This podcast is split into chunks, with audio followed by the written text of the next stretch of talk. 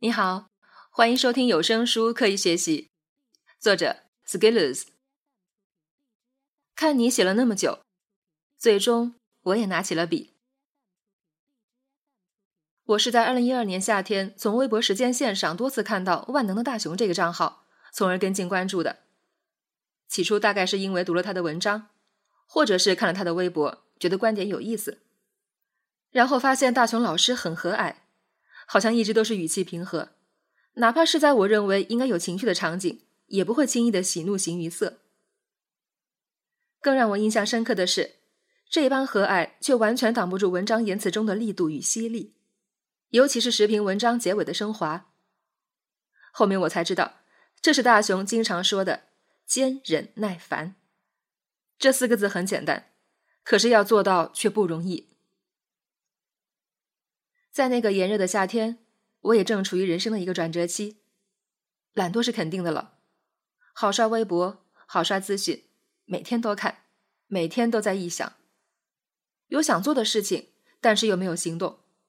看到他人读了许多书，于是想自己也要多读书，但是却只开了个头，没有持续。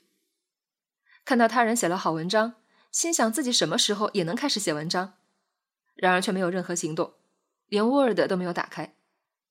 看他人年复一年的坚持，但是想到自己要用一年时间重复做一件事情，顿时倍感焦虑。于是我就一直这么看着，看遍了春秋交替，也看到了公众号平台的上线与崛起。我看着大雄老师每天更新文章。公众号的开设，文章的推送，一篇又一篇。我看着他的公众号读者从三千到五千，从五千到一万。我看着他最初卖自己品牌的手机，在微博主页上挂满广告。看着他写搬家的感想，看着他写情感与成长。我看着他写创业与职场，看着他写大学辩论队的故事，写自己的前女友。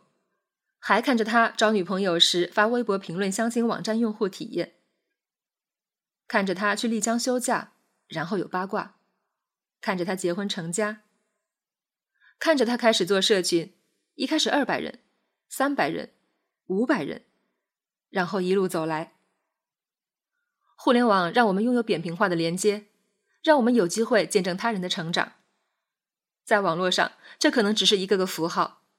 但是在现实生活中，却对应一群鲜活的人物。他们就像星星一样闪耀在我的上空，演绎着自己的成长，发挥着自己的作用。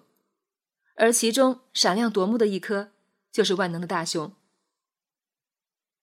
过去近两年时间，我其实差不多就是在看星星，每天刷了微博、刷微信，然后又刷业内资讯。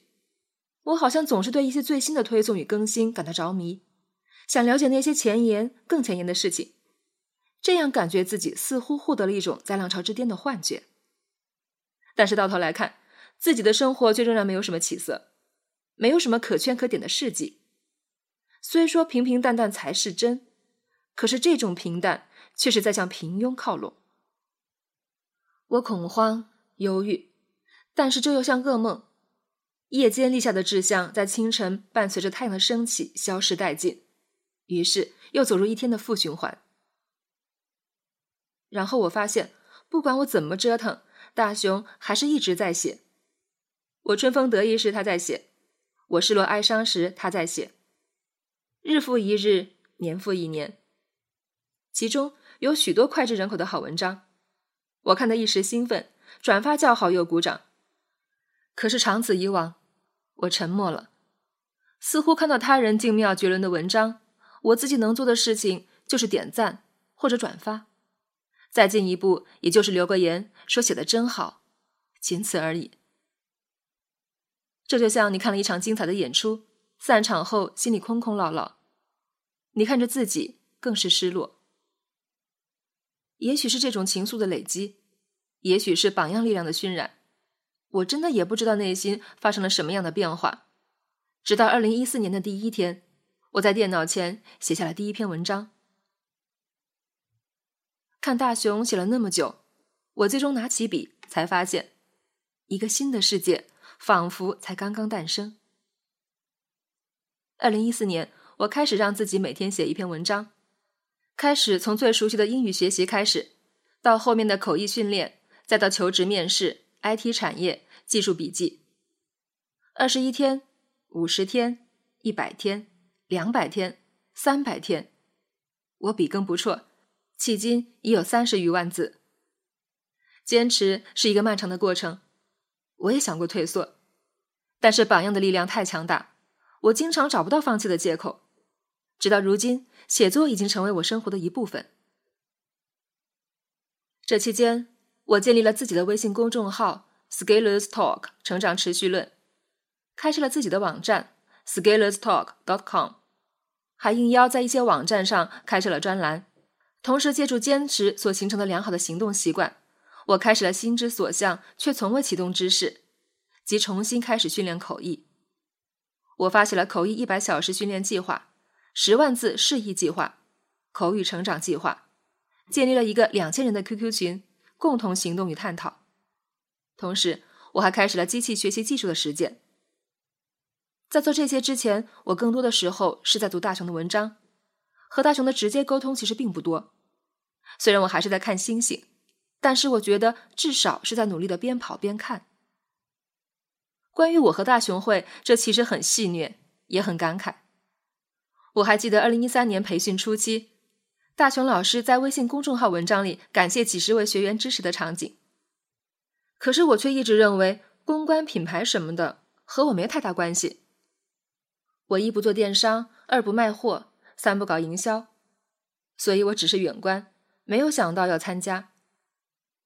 但是，二零一四年六月，我加入了大熊的社群，可能是因为我被大熊文章里所呈现的价值与传递的精神所打动，也可能是因为我已经开始做微信公众号，需要学习思考，还有可能是移动互联网时代的到来，让我们每个人都需要思考。大熊的分享有自己的视角，这种视角来自他系统性的思考，而之前学生时代在辩论领域的优秀工作成果。很大程度上帮助了他表达，同时家庭教育的良性影响，以及之前工作经历所吸取的经验和智慧，再加上拼命三郎式的勤奋工作，最后呈现出的就是我们现在看到的大熊。我坚持写了三百多天，看上去是个不错的成绩，可是大熊老师写作的天数都有一千两百天了，所以这个榜样一直在激励着我，鼓舞着我。参加大熊会也是一种不一样的体验，熊友们非常热情，他们卖各种产品，有的卖蜂蜜，有的卖梳子，有的卖海鲜。这群人和我一直以来接触的圈子有很大不同，但是也能给我带来不同的思考与启发。虽然我不经常在群里说话，但是每当其他人问我卖什么，我就想一下，然后说我做微信公众号 Scalers Talk 成长持续论，我卖我自己。不过这句话现在再看，好像产生了不小的回应。二零一四年十一月，我结合自己运营一年的公众号的体验与感受，成立了 Scalers Talk 成长会，力求通过分享自己在英语学习、坚持行动、口译训练、成长与思考方面的收获与总结，以年为单位做一些课程分享与行动计划，并帮助更多的人更好的成长。我相信，我这近一年的思考、观察与行动。